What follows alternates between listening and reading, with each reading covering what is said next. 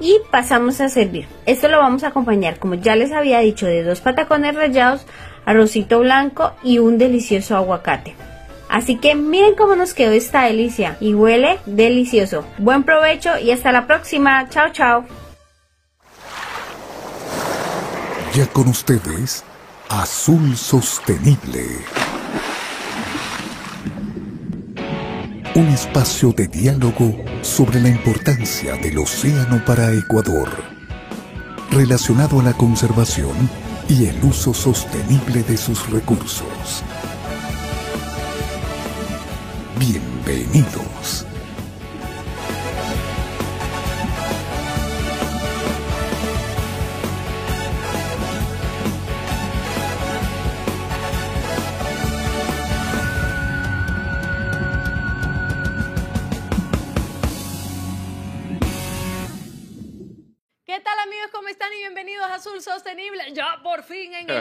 Por fin, por fin. Hay que amarrarlo aquí porque si no se nos va y huele. Se supone que yo soy la Londra, pero el ingeniero está volando mucho más que, una, que yo, imagínese. Así que ya al fin lo tenemos, ingeniero. Qué Ya bueno. estamos por aquí acá. un rato, pero es- esos son los efectos de la post-pandemia, ¿no? Hay que volver a la actividad normal. No me y gusta eso. Una de mis actividades era ir a reuniones, asistir eh, fuera de... Porque el océano, como siempre hemos hablado aquí en el programa Sur Sostenible, nos une con varios países.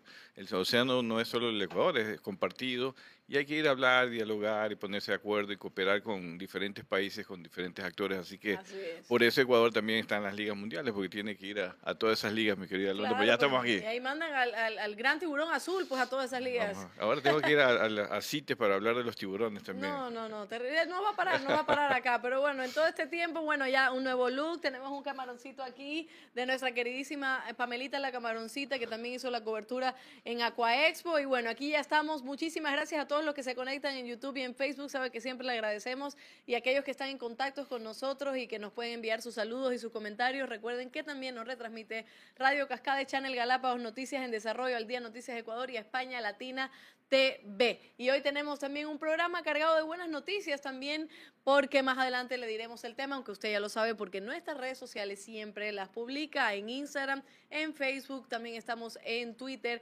estamos en TikTok y estamos también en Spotify, en Google Podcast y en todas las redes sociales y no hay pérdida. Así que, sin más, vamos a la primera Vamos, segmento. vamos a continuemos para seguir conversando de algo muy interesante que se viene y que Ecuador, Ecuador ha dado un paso importante y sabemos y saber por qué, ¿no? Un paso bastante anhelado, según Ah, sí, se venía ahí. construyendo. Ajá. Ya Azul Sostenible había hablado con Sí. nuestro invitado, que es el mismo invitado ahora, de este tema, de este proceso, por qué era importante que Ecuador logre eso. Ya lo logró y vamos a ver qué se viene a futuro. Entonces, sin más, vamos a nuestro primer segmento, Noticias desde el Mar. Presentamos Noticias desde el mar. Primera noticia es publicada por el diario de El Ágora en Perú. Estados Unidos lanza alianza público-privada para combatir la pesca. Pero un momentito, que ya llevo dos años aquí en esto. La pesca, ¿la I cuál era? Ah, ilegal. La pesca ilegal, no declarada y no reglamentada. Muy bien. El secretario de Estado de los Estados Unidos anunció que en su esfuerzo por combatir la pesca ilegal no declarada y no reglamentada, lanza un nuevo proyecto que ayudará a la pesca artesanal y promoverá la pesca sostenible de Ecuador y Perú. La pesca ilegal no declarada y no reglamentada amenaza la sostenibilidad de la pesca artesanal y la biodiversidad, así como los medios de vida y la resiliencia de las comunidades costeras. Este nuevo proyecto promueve prácticas de pesca sostenibles y rentables en Ecuador y Perú. El proyecto por la pesca es fruto del esfuerzo conjunto entre la Fundación de la Familia Walton, la Agencia de los Estados Unidos para el Desarrollo Internacional USAID, y cuya ejecución será liderada por la ONG Sociedad Peruana de Derecho Ambiental, en alianza con Redes Sostenibles Pesquera, Pro Delphinius, Environmental Defense Fund, Future of Fish, Sustainable Fisheries Partnership, BBF Perú y Day.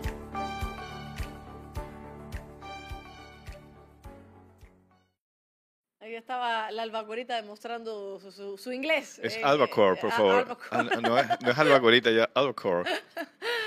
Ahí está nuestra albacorita dándonos esta noticia, ingeniero. Ah, muy bien, cierto. No, eh, yo, yo justamente propuse esa noticia porque me parece muy bien, pues bueno, se está recibiendo apoyos para combatir la pesca ilegal para Perú y Ecuador eh, a través del, del Fondos de la Cooperación Internacional del Gobierno de Estados Unidos. Eh, estuvimos justamente, acabamos de aterrizar de, de Lima conversando con WWF y, eh, en Perú y con Ecuador, con nuestro amigo Pablo Guerrero, estuvimos por allá y escuché un poco de, ese- de la importancia de ese proyecto para fortalecer las gestiones de las autoridades de pesca de Perú y de Ecuador en el combate a la pesca ilegal, ¿no? Es decir, toda esta preocupación que hay en el mundo en las flotas en alta mar, que no tienen observadores, que no tienen monitoreo y que de alguna manera pues se sospecha a veces que entran a nuestras zonas económicas exclusivas o el mar territorial en, en Perú y eh, podrían estar haciendo pesca ilegal. Pero la idea es fortalecer el control para que todo el mundo eh, se transparente y podamos conocer que todo se haga en orden como siempre se debió hacer para cuidar el- los recursos marinos. Así es, y vamos con la siguiente noticia. Vamos esta así a leerla y dice que la segunda edición del Foro Atlántico Azul se realizó del 19 al 21 de octubre. Este es un evento en el que durante tres jornadas profesionales y expertos del sector pesquero reflexionaron sobre economía azul y las claves para el desarrollo sostenible de Galicia en pesca y acuicultura, biotecnología y turismo costero. En la primera jornada del foro se abordaron temas de sostenibilidad y el futuro del sector con especial atención a la pesca artesanal, la certificación del pescado para reforzar su calidad y las posibilidades de financiación de proyectos pesqueros. La segunda jornada del foro se centró en la biotecnología marina, un sector emergente y con grandes oportunidades para la economía gallega. Todos revisaron las oportunidades que se abren alrededor de la economía azul abordadas desde una perspectiva atlántico-europea.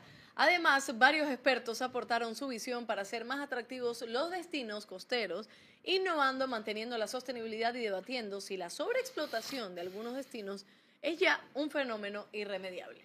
Mira tú, es lo que hemos venido conversando también, lo que hemos hablado de esta de transformación azul, economía azul, biotecnología azul, todo el desarrollo costero y que hablamos que ah, siguen siendo invitados los, los candidatos, que, eh, sobre todo el perfil costero, que quieran venir a hablar sobre la política de la economía azul, cómo cuidar el borde costero, la pesca artesanal, apoyar proyectos de maricultura, turismo ordenado, no un turismo desordenado que tenemos lamentablemente en el país y una serie de inversiones que se podrían hacer, eh, se podrían realizar en diferentes provincias de nuestra costa siempre y cuando los gobiernos locales y el gobierno nacional tengan una política de economía azul, de biotecnología azul, de uso sustentable de los recursos que es importante para un país como Ecuador que es eh, tan relevante en la pesca y en la acuacultura. Así es, y sobre todo nos gusta mucho hablar del turismo ordenado, que eso también afecta muchísimo y muchas veces las organizaciones no lo toman en cuenta. Vamos entonces a la última noticia.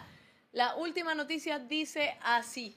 A ver, Enge, porque el Elisac anda, Así, Está en el Flamengo, anda, está, anda tortuga hoy. está con el Flamengo y Sí. Atlético Paranaense. Dos semanas para proteger la fauna del Antártico. Este es por el diario Pesca Conciencia. El lunes pasado arrancó en Australia la reunión anual número 41 de la Comisión para la Conservación de los Recursos Vivos Marinos Antárticos, o por sus siglas en inglés CAMELAR, que abre dos semanas de reflexión internacional para proteger casi 4 millones de kilómetros cuadrados mediante el establecimiento de áreas marinas protegidas a gran escala en el Océano Antártico. Estas medidas fundamentales para proteger la fauna y flora emblemática de esta zona son especialmente urgentes ante la aceleración de la emergencia climática en todo el mundo. El sector hace un llamamiento urgente a que los gobiernos adopten medidas de protección para la fauna salvaje del Antártico propuestas orientadas a promover medidas más rigurosas para la pesca del krill. Las ONG instan a los gobiernos que participaran en la reunión anual a actuar urgentemente para acordar medidas clave que permitan proteger la emblemática fauna salvaje de la Antártida, como parte de un plan esencial para salvaguardar la salud del planeta. Actualmente están sobre la mesa tres propuestas de creación de nuevas áreas marinas protegidas en el Océano Austral. Dos de ellas han sido propuestas por la Unión Europea y sus Estados miembros, junto con Australia, Noruega, Uruguay, Estados Unidos, el Reino Unido, Nueva Zelanda, la India, Corea del Sur y Ucrania. Informó para ustedes Alba Corita. Siga con nosotros en Azul Sostenible.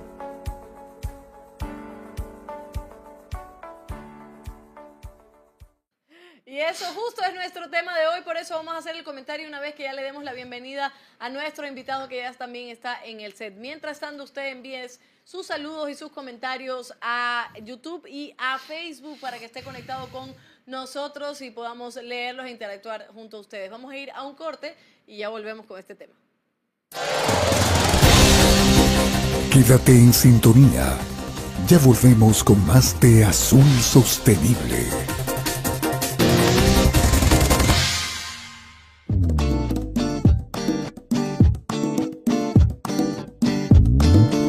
Super abre fácil de atún manabí cuando tengas hambre atún manabí. Super abre fácil de atún manabí cuando tengas super hambre atún manabí.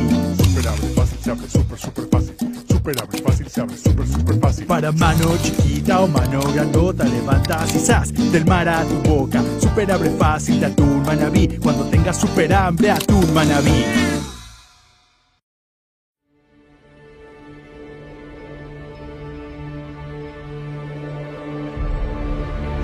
Antártida se halla rodeada por el más prístino de los ambientes marinos,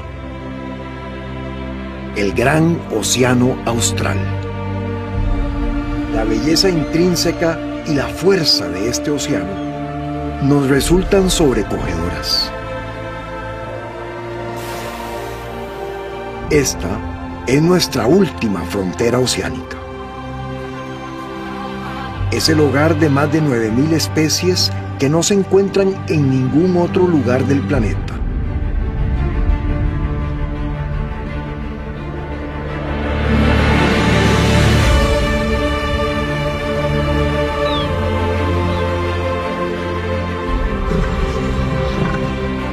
Muchas otras especies que no viven aquí dependen de él, porque las fuertes corrientes antárticas llevan nutrientes de sus profundidades a océanos lejanos, sustentando tres cuartas partes de la vida marina del planeta. A pesar de lo remoto, el océano austral se enfrenta a una creciente amenaza.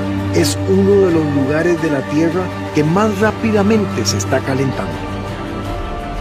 Por otra parte, la pesca comercial en esta región genera una presión aún mayor sobre sus recursos. Hoy tenemos el poder para proteger este océano. Es realizable y de hecho ya está sucediendo. En el 2016, 24 países y la Unión Europea hicieron historia al crear la mayor área marina protegida del planeta, el Mar de Ross. Estos países son miembros de la Comisión para la Conservación de los Recursos Vivos Marinos Antárticos, conocida como CAMLAR. Esta decisión visionaria de proteger al Mar de Ross fue celebrada a nivel global. Pero CAMLAR hizo una promesa aún más importante que tendrá mayor impacto. Acordó establecer a gran escala una red de áreas marinas protegidas en el Océano Austral que incluiría al Mar de Weddell, las aguas que rodean la Antártida Oriental y la península Antártica. Estas áreas conectarían diversos ecosistemas y brindarían refugio a animales marinos para su alimentación y su reproducción. Los beneficios de estas reservas marinas se extenderán más allá de sus fronteras. Nuestro planeta está cambiando y esta región es hoy más frágil y más importante que nunca. La protección del mar de Ross ha sido solo el comienzo. Es hora de que Kamblar cumpla su promesa y establezca una red de reservas marinas que garantice la protección de esta última frontera oceánica antes de que sea demasiado tarde.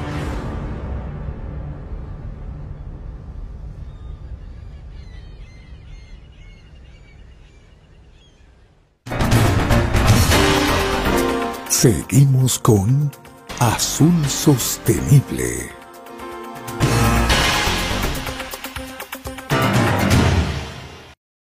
Seguimos en Azul Sostenible y aquí nos llega eh, los primeros saludos. Rosita Villasís, qué hermosa tarde verlos juntos, que Dios los bendiga.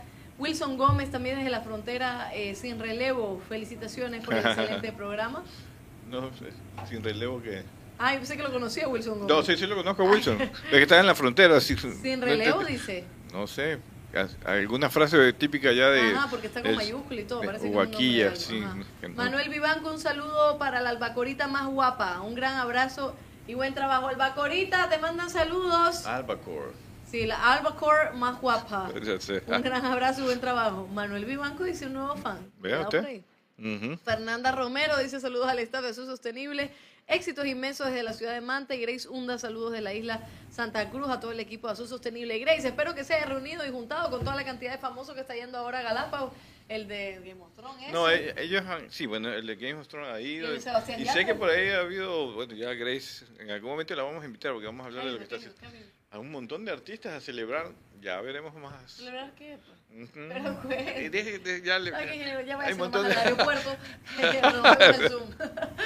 Vamos, vamos a darle la bienvenida entonces a nuestro invitado Isaac, por favor, vamos a darle la bienvenida para conversar con quien ya ha estado también en nuestros programas, el ingeniero Jorge Constaín, delegado de Ecuador ante, espera un momento que el nombre es largo, Comisión para la Conservación de los Recursos Vivos Marinos Antárticos. ¿Cómo está, ingeniero? ¿Cómo le va? Eh, buenas tardes, Alondra, Guillermo, gracias por la invitación nuevamente a este programa que en redes siempre es bien visto y temas eh, cruciales también para el país, ¿no? Así es, importantísimo, sobre todo porque hoy vamos a hablar del ingreso del Ecuador a esta comisión. Cosa que desde antes, ya muchísimos años, no sé si muchísimo, pero algún tiempo, eh, ya eh, a Ecuador le interesaba muchísimo el ingreso a esta comisión. Ayer estaba leyendo un reportaje de, de la, de la Cámara Nacional de Pesquerías y decía precisamente el, el afán que tenía Ecuador para ingresar a la comisión y lo logra ahora. ¿Cómo lo lograron? Mire, es un proceso que inicia, de recuerdo, desde el 2016, en un trabajo conjunto entre Cancillería, el Viceministerio de Producción y Pesca, Medio Ambiente. Eh, no es fácil porque es una organización de ordenamiento pesquero donde hay 26 y ahora 27 con Ecuador países. Ven un tema de conservación de la Antártica, que es un tema sensible. Y entonces creo que Ecuador y, Ecuador ha logrado, creo que lo que muchos países no lo hicieron en tan corto tiempo. Se, se adhirió a la convención en julio. El 16 de agosto pidió ser miembro de la comisión, que es donde están, se toman decisiones, y en 60 días, sin ninguna objeción, que eso hay que resaltar, ningún país eh, objetó el pedido de Ecuador de ser miembro de la comisión y a partir del 20 de octubre es un país más de los 27 que son miembros. Ya, 27, ¿verdad, ingeniero? Son 27. Sí, ya vi que... 26. Ecuador es el número 27. 27, claro, ahora son 27 Claro, claro, dice Claro, claro, vamos a 26 más verificar. 1. Usted mismo puso ahí... Y hay, y hay el 10 grupo. países adherentes, es decir, son adherentes a la convención, pero no miembros de comisión. Ahora, eh, ingeniero, cuéntenos eh, desde el, el desconocimiento, Ecuador, un país tan cálido, tan, tan del centro. ¿Qué hace Ecuador en una comisión para la conservación de los recursos vivos marinos antárticos? Bueno, Ecuador ha confirmado desde hace mucho tiempo los intereses antárticos que tiene. Por eso es que el Ministerio de Defensa a través de la Fuerza Naval tiene permanente eh, su puesto, su base, la estación de investigación, la Pedro Vicente Maldonado. Entonces Ecuador no es nuevo en la Antártica. Lo único que está haciendo es dando un paso más para ratificar sus intereses antárticos. Y lo que antes hacía solamente en investigación, ahora lo va a sumar que va a ser en investigación pesquera. Antes era investigación oceánica, Sí. antártica, ahora va a ser investigación pesquera posiblemente. ¿Y qué beneficios entonces le trae al país el ingreso a esta comisión? Bueno, ratif- confirma intereses antárticos, ratifica eh, liderazgo en tema de sostenibilidad de pesca, puede participar de las comisiones, eh, de las reuniones de la comisión, donde se ven muchos proyectos, puede conseguir fondos para proyectos de investigación que quiera hacer, y también le abre la oportunidad de que mañana cualquier empresa pueda ir a pescar a, a la Antártica, donde hay dos recursos importantes, que es el krill, y el bacalao. Así abre una ventana más donde se pueda también hacer investigación pesquera y, y capturas, por supuesto. O sea, podría haber este intercambio también a nivel no solo investigativo, sino pesquero entre la, entre la Correcto, Antártica y nosotros. ¿no? correcto, porque ahora este, esta organización, eh, digamos, emite las medidas de ordenamiento de investigación pesquera en la Antártica y por lo tanto, al ser Ecuador miembro de la comisión, va a poder participar en todas las decisiones que tome. Puede conseguir fondos, como les decía, Sí, yo creo que Ecuador este, ha conseguido lo que a veces en otros países posiblemente no lo han conseguido y en el tiempo que lo ha hecho yo creo que es de reconocimiento para las autoridades, tanto para el señor canciller que siempre lo vi que comprometido con este tema, el ministro de Producción, el viceministro de Pesca, siempre trabajando con el Ministerio del Ambiente. Es más, el, punto focal en el tema pesca, el delegado por Cancillería, es el viceministro de Pesca y Acuacultura, el abogado Arens, y el representante de Ecuador en el comité científico son dos delegados, un delegado de INOCAR y un delegado del Instituto de Investigación Pesquera, lo cual complementa la investigación antártica más la investigación pesquera. Claro, y ahora ya hablamos de los beneficios que puede obtener Ecuador, pero ¿qué obtiene, por ejemplo, Antártica con el ingreso de eh, Ecuador a esta comisión? Un, un, país participante más que puede aportar, porque cuando usted hace usted va a pescar, no es una pesca comercial directamente, sino una pesca investigación. Tiene que aportar, es decir, si cualquier país miembro quiere pescar, tiene que presentar un proyecto de investigación pesquera que diga cuál va a ser el aporte a la Antártida de su investigación, ¿no? Y en función de eso se evalúa cada año. La propuesta es de tres años, pero es evaluada cada año para saber el país nuevo que entra a esta pesquería de investigación qué está aportando. Entonces, por eso es que cada país tiene que presentar su propuesta. No es porque ya es miembro de comisión, puede hacer investigación pesquera. Tiene que presentar una propuesta bajo todos los lineamientos y normativas de la Camelar y en función de eso lo evalúa el comité científico y dos grupos de trabajo que mantiene esta comisión. ¿Y tenemos lo que se necesita como país para realizar estas investigaciones? Bueno, en el caso de, de ir a pescar allá, para pescar la Antártida se busca eh, embarcaciones con clasificación polar, es decir, navegación, porque allá son tres a cuatro meses que se abre el hielo y que son los únicos meses en los cuales pueden ir cualquier barco de, cualquier país miembro a hacer pesca. Entonces no es permanente, son pocos meses y el, y el barco tiene que tener unas características especiales y por lo tanto el costo de la embarcación es un poco especial, pero hay una empresa en Ecuador que está interesada en el tema y, yo creo que ha tenido el apoyo de... Va a generar más fuentes de trabajo, va a generar más recursos también de, de ingresos al Estado, va a generar más exportaciones. Entonces va en lineamiento del crecimiento del país. Oye, ¿y el bacalao entonces sale de allá? Bacalao de profundidad. Sí, el bacalao antártico o el Patagonia Fish que le llaman. ¿Y ese aquí no comemos? Eh, aquí también se pesca. Aquí, aquí, hubo un proyecto de investigación que terminó en julio. Eh, ¿Viene hasta acá? Parece que por este tema del cambio climático que ha pasado en el mundo, parece que una biomasa pequeña se movió y llegó a Ecuador y, y se estacionó. De ahí se hizo la investigación, pero los resultados de la investigación dicen que no es una biomasa considerable para que sea una pesquería comercial, sino que parece que se me una, de una de las cosas que los técnicos dicen es que bajo los mil metros de profundidad la temperatura del agua se mantiene. Entonces posiblemente esa biomasa se movió desde Chile, pasó por Perú y fue al norte y ahí se estacionó y, y el bacalao se lo captura entre 1500 a 2000 metros de profundidad. Así que por eso todos los bacalaos. Todos los bacalaos. es, una especie diferente al bacalao, por ejemplo, que se habla de, Galápagos. El de Galápagos que es otra cosa, que, es, realmente un mero de profundidad. Claro. pero nosotros decimos bacalao. El bacalao del Mar del Norte también, que es, que es otro, otra especie que se pesca en Noruega. el bacalao de, de, emulsión de Scott, ese que se llama. emulsión de Scott creo que viene de, la, de Noruega. pero también el precio de este bacalao, o de la merluza negra, o del tuxfish, como también se lo llama, es un es un pescado muy valorado. Ah. Es delicioso. Yo sí he podido comer. Sí, pero también las capturas, ¿no? Las capturas son limitadas. El bacalao se considera una de las especies o recursos pesqueros de mayor control en el mundo por un sistema de certificación que tiene. Y es verdad que el precio es alto comparado con una tonelada de atún, pero también las capturas son muy inferiores. No sé, este, por ejemplo, la industria ecuatoriana necesita 500 mil toneladas de atún para procesar la, la industria conservera se captura tal, se estima que la cuota de, bacalao para la temporada de pesca son 25 mil toneladas. Entonces usted ve la comparación de cuánto se captura en atún y cuánto se captura en bacalao en el mundo, 25 mil toneladas.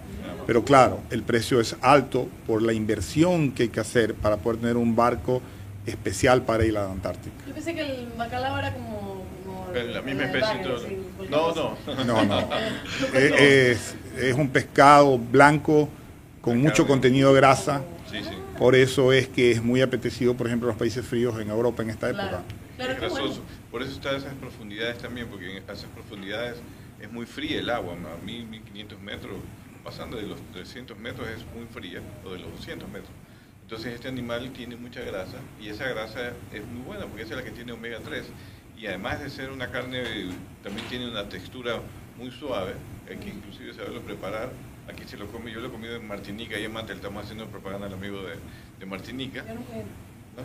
¿no? No, no, ustedes que van por todos lados. No, yo un poquito, un poquito.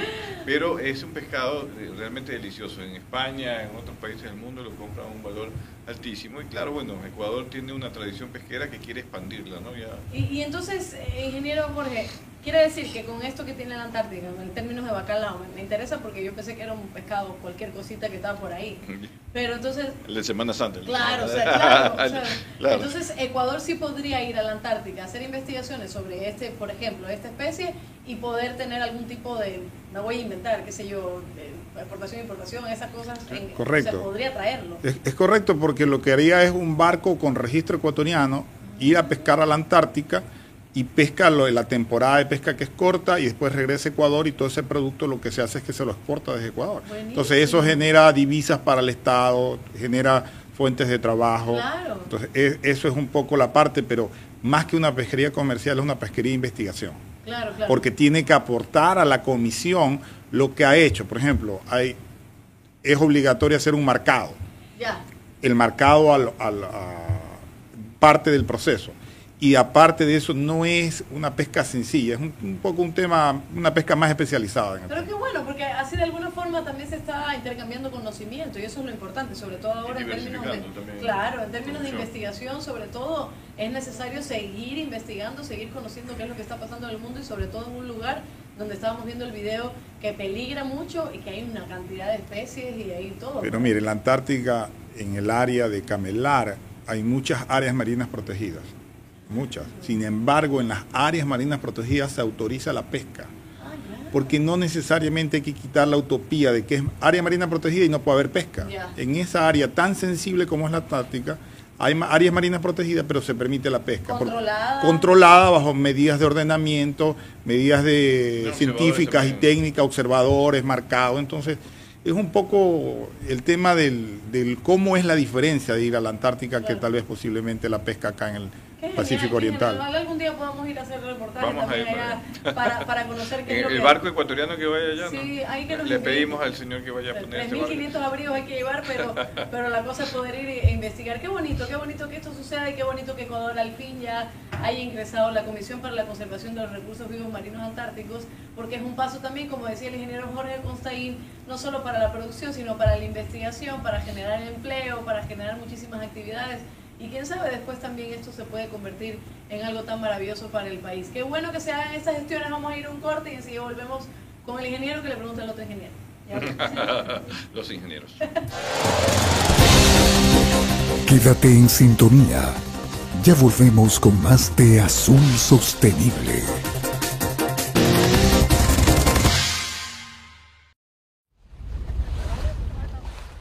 La bioeconomía azul europea es un sector en crecimiento. Ya emplea a decenas de miles de personas y se espera que su volumen de mercado alcance unos 10.000 millones de euros a finales de esta década.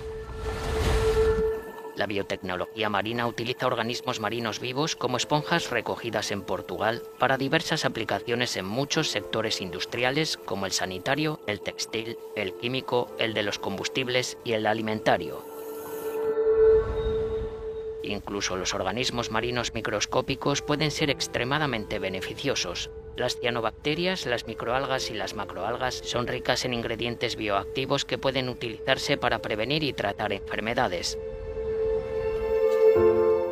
En el ámbito sanitario y farmacéutico, la biotecnología azul ha permitido descubrir y desarrollar medicamentos, terapias, diagnósticos y nuevas vacunas. Los avances biotecnológicos han creado nuevos medicamentos para pacientes que sufren enfermedades del crecimiento y metabólicas, esclerosis múltiple, artritis reumatoide, cáncer y Alzheimer. Un principio esencial de la estrategia de bioeconomía de la UE es su enfoque circular. Su objetivo es reducir la contaminación y el despilfarro de recursos como los plásticos utilizados para las redes de pesca y las artes de acuicultura. Algunos plásticos derivados del petróleo podrían sustituirse por alternativas de origen biológico mientras que las viejas redes de pesca podrían recuperarse y reciclarse en nuevos productos de valor añadido como la ropa deportiva. Una economía azul sostenible se alinea con la estrategia europea del Pacto Verde que disocia el crecimiento económico del uso de los recursos, convirtiendo los retos climáticos y medioambientales en oportunidades.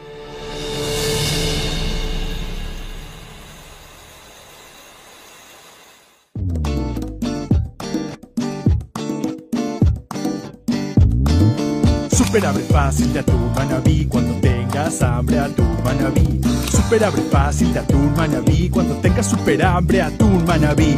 Super abre fácil se abre super super fácil.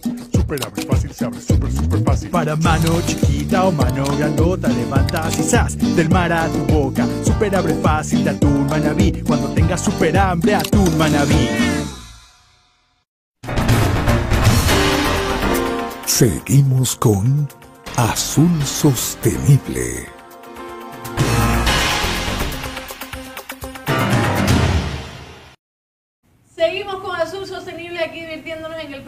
Por fin juntito, pero que no... ¿Cómo es que dice? La felicidad del pobre dura poco, algo así es. ¿Cómo es? La felicidad Ah, de la sí, casa. sí, sí. Porque la ingeniera se va, pues ¿cuándo es que se va? Pronto. Pronto. Ahora no se puede decir por seguridad dónde se va uno. perdón, el Sí. ingeniero no se va, no se va. No. Sí. Y esto No, este sábado sí y esto estamos no es aquí. Guayaquil, estamos en Guayaquil. Ah, sí. Por si acaso. Ahora porque todo le investigan a uno, Sí. hay que tener mucho cuidado por Hasta seguridad. Los zapatos que uno se pone, Ajá, imagínese, ajá. Vamos, dice Marcelo Morán, que ya lo extrañamos. Marcelo también, saludos al equipo de Azul Sostenible. ¿Y que no está jugando Barcelona? Que no dice nada. No, pues, no sé, pregúntenle si por quién va, por el Flamengo o por el Atlético Paranaense. Chuta, no, para ponernos a discutir. Yo ni sé de eso, pero Barcelona creo que ya perdió. ¿Usted sabe, ingeniero? Él es Va a jugar la barcelonista final. Ah, acá. va a jugar la final contra el Aucas. Contra la ¿Quién es ese Aucas? Vamos ahí. Vamos. Mucho amarillo No, va a el ser esa final. no, pero fuera de broma, ojalá el Auquita sí, sí le haga porque ha jugado bastante bien. ¿Sí o no? Bueno, eh, es histórico porque va a jugar su primer eh, Copa Libertadores. Sí, sí, Ah, sí, sí. claro, sí. pero yo pensé que Está- había estado. Es lindo el Auquitas, así que vamos- vamos a ver. Pero Marcelo no dijo nada, así que debe estar, pero tembloroso debe estar. Luis Ambrosio nos saluda desde Madrid. Wilsington Ortega también, fraternos saludos a todo el equipo de Azul Sostenible. Y Pete Chan desde la tierra El Cordero y del mar, El Mero. Saludos, Jorge, y todo el equipo de Azul Sostenible. Ya. No sé dónde está Pete, pero por ahí anda. Anda, anda poético, ¿eh? ¿Cuál es la tierra del Cordero y del mar y del Mero? Mezcló muchas Ya. cosas ahí, Pete. Yo no sé Ya, dónde usted la respuesta. pues. Ay, está aquí en la oficina. Entonces seguimos en Azul Sostenible. Recuerden que Ojalá. en Facebook y en YouTube.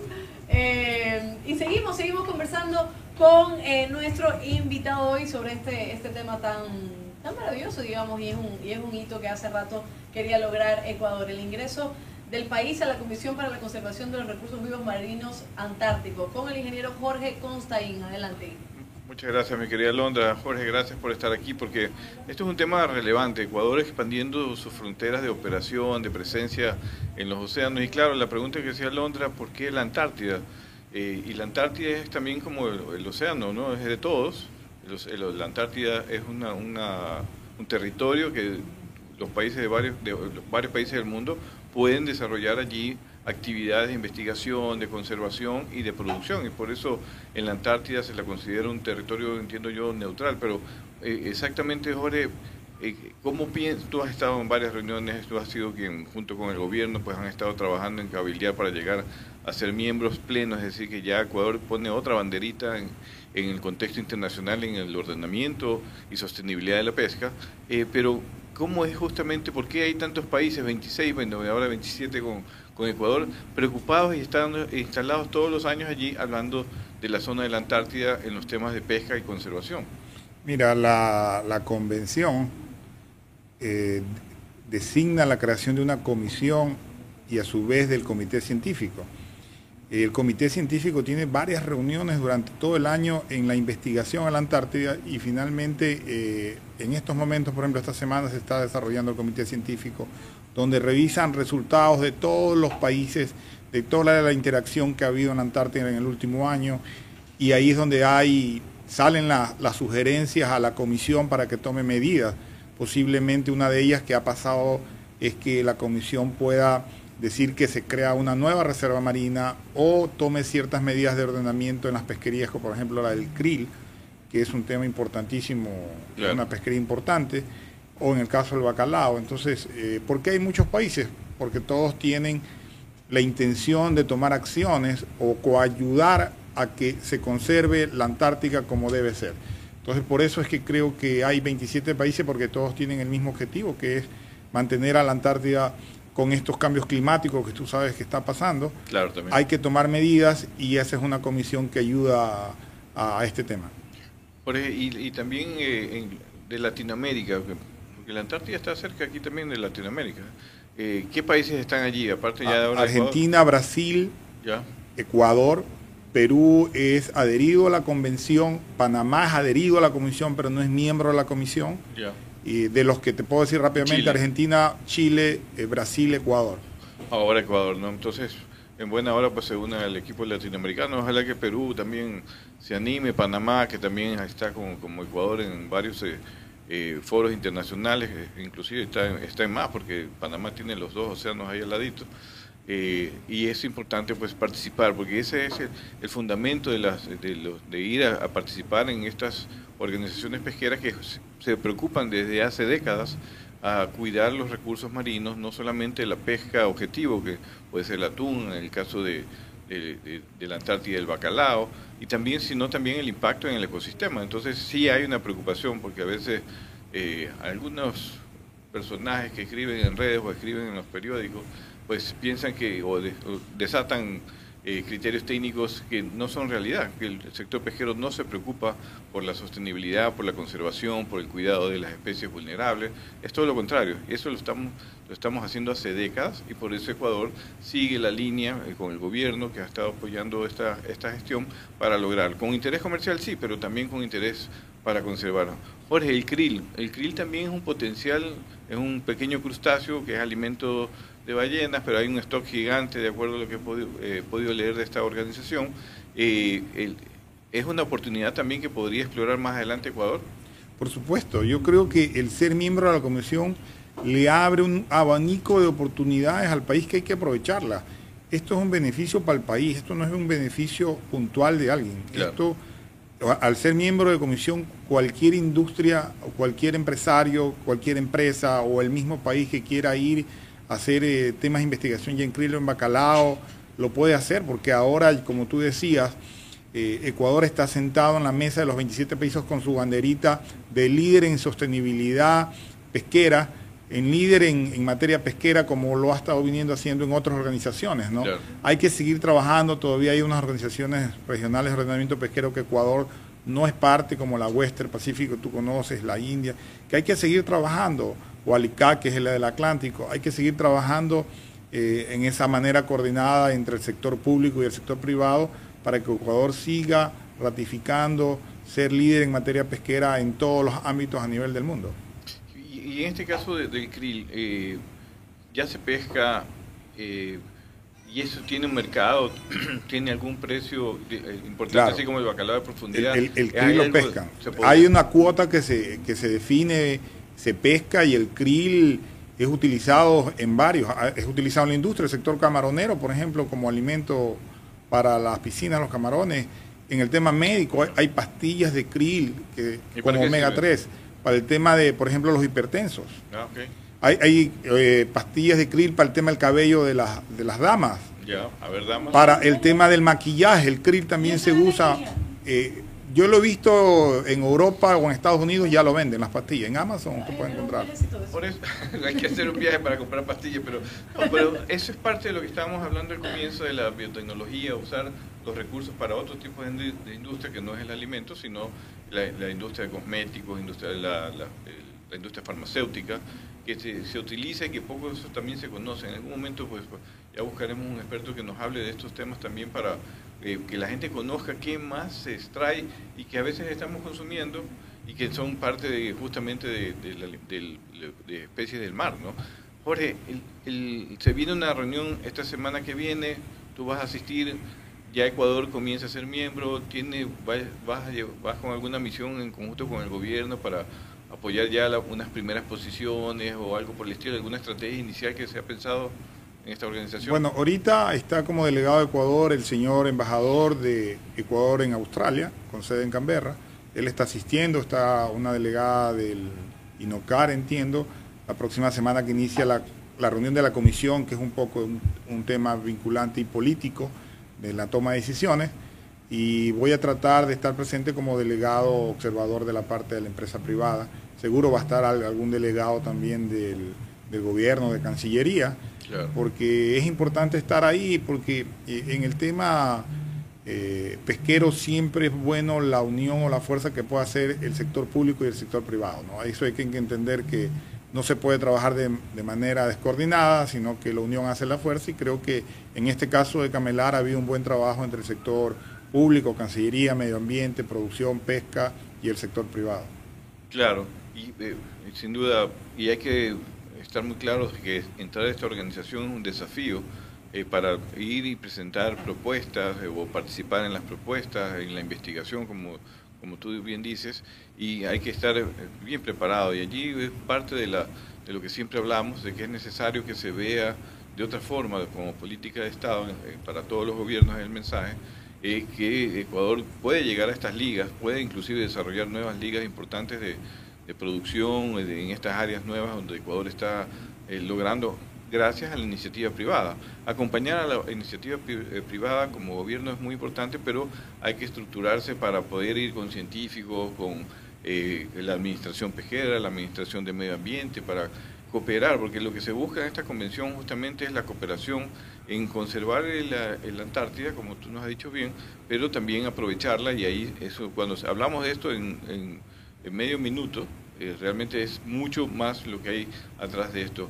Jorge, eh, el, próximo paso en, la... Eh, ¿Tú crees que debería Ecuador, tú has sido su secretario y lo hablabas hace poco, pues es también ir a otras organizaciones como la, del Pacífico Central, la Tunera, para seguir consolidando la presencia de Ecuador?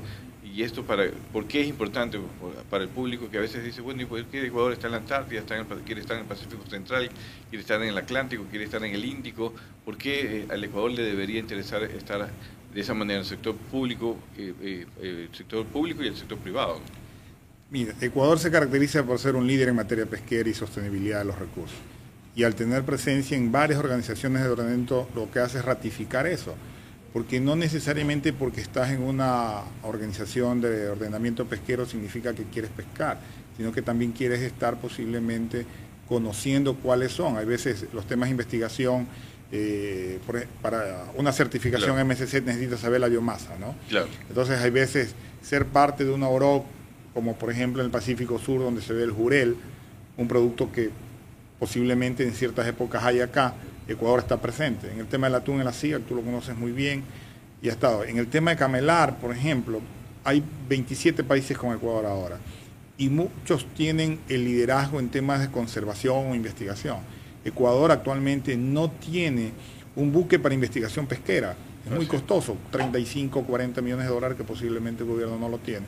Pero estando dentro de la comisión, se puede ser un buen escenario para comenzar a hablar con los países miembros que tienen embarcaciones que tal vez después de un tiempo quieren y pueden ser o un préstamo o una donación de gobierno a gobierno. Entonces, estando en la comisión, interactuando con los demás países se puede conseguir apoyo de Ecuador en otras cosas que no necesariamente pueden ser la Antártica, como por ejemplo eh, buscar el, apoyo para que Ecuador tenga el barco de investigación que tanto lo necesita el Instituto de Investigación de Acuicultura y Pesca. Claro, y, la investigación es clave, también lo hemos dicho aquí, la investigación científica lamentablemente en nuestro país todavía no le paran bola como es debido, no se hace como es debido tampoco y allí pues tenemos una debilidad. Somos un país eh, importante en la pesca, la acuacultura, eh, pero en investigación lamentablemente todavía nos falta y nos falta mucho para poder sustentar justamente todo este trabajo que hace la industria, que hace la administración pesquera, la conservación, porque a veces se crean áreas marinas protegidas por ahí sin,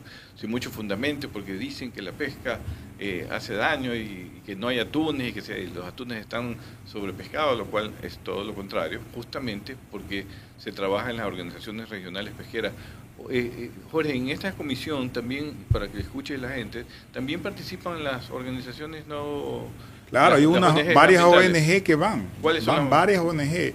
Pew, por ejemplo, ah, yo le he visto que está su delegado ahí, de la que recuerdo ahorita, posiblemente eh, WWF, ellos van y están muy atentos a las decisiones que se quieran tomar y es más, después emiten sus, sus criterios o sus declaraciones públicas respecto a alguna decisión que haya tomado la comisión.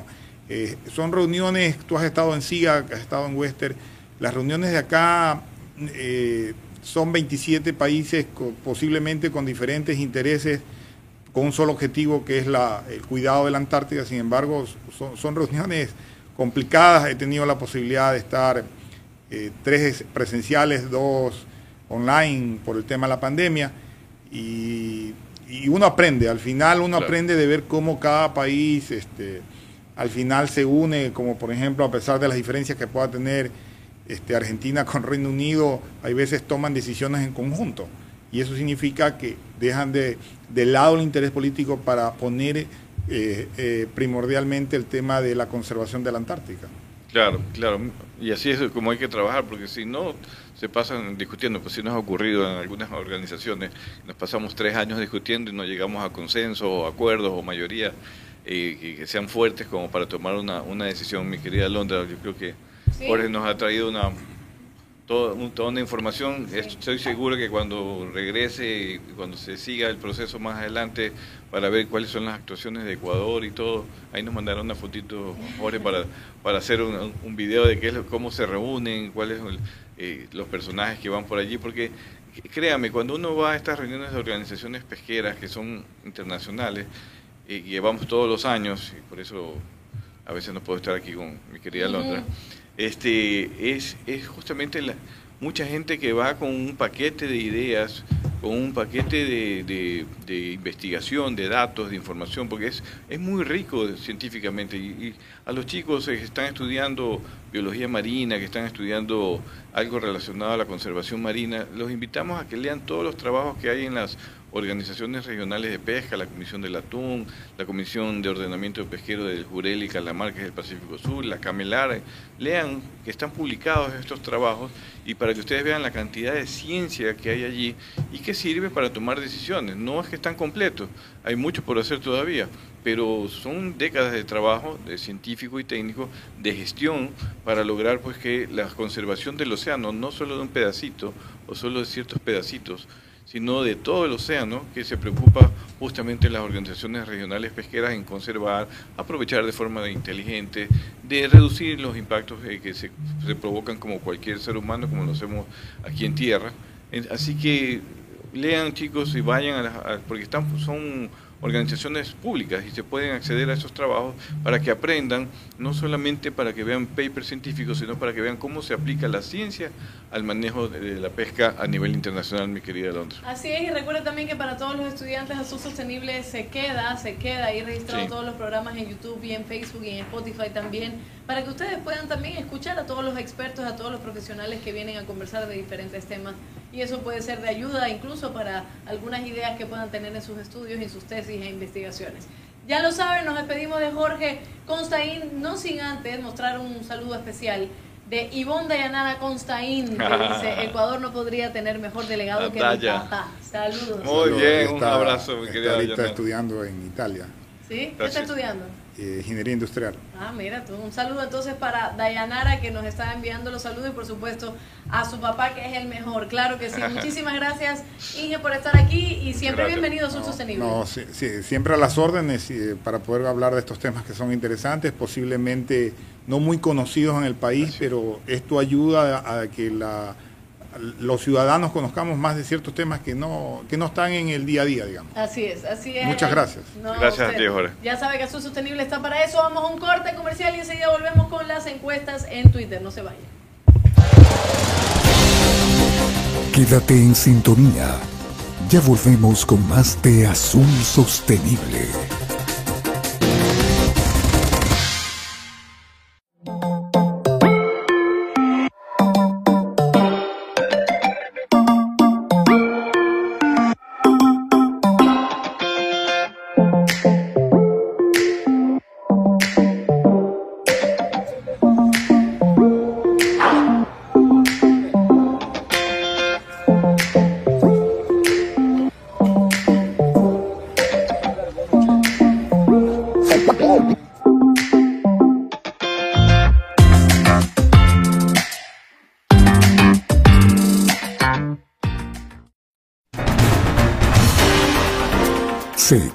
Con Azul Sostenible.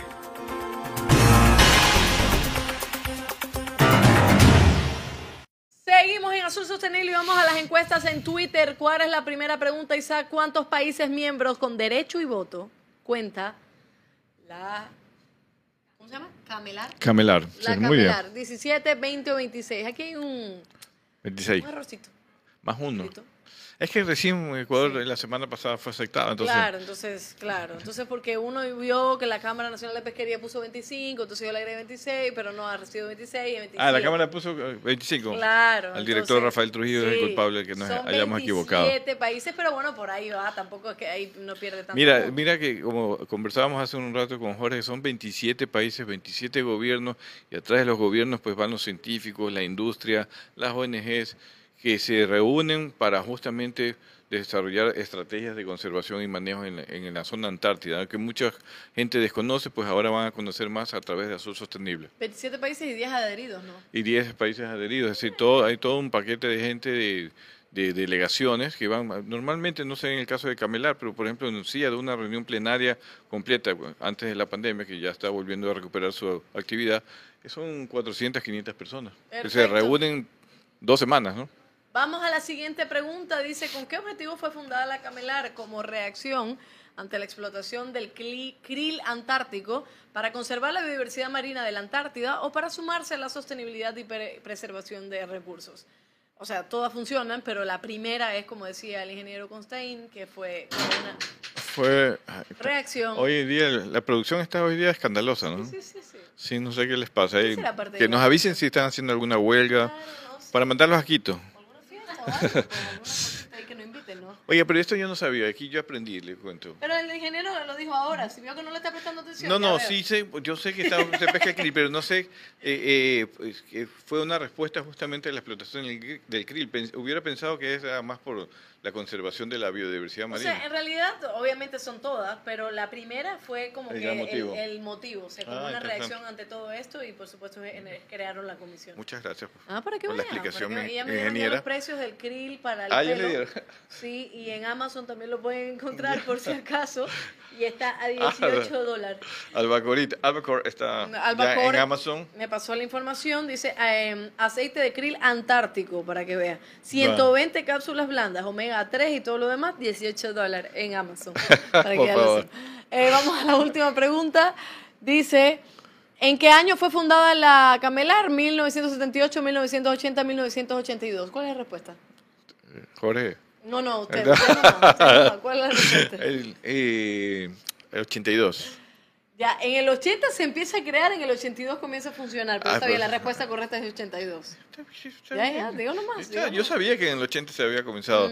Normalmente, y eso es importante explicar, y es verdad lo que tú dices, estas convenciones no es que se arman de la noche a la mañana, se sentaron cinco países y ya somos la comisión. Se discute durante uno, dos o tres años las convenciones, los- la estructura de cómo va a funcionar cuando se son más de 20 países, 15 países, 30 países, como son algunas organizaciones, se discuten las reglas del juego y hay que ponerse de acuerdo justo en esa convención. A mí me tocó armar la, estar, participar en, la- en armar la organización de, del Jurel y Calamar y no fue nada fácil, ¿ah? porque ahí hay decisiones de cómo eh, adoptar decisiones, de, de- resoluciones, perdón, eh, cómo se va a participar, en qué idioma se tiene que, que hablar, eh, cuáles son las condiciones de trabajo en esas comisiones, porque hay subcomisiones. Así que demora dos o tres años y bueno, eso se ha logrado hoy en día que se tengan tantas organizaciones pesqueras cubriendo. La única que falta cubrir es el, el Atlántico Sur.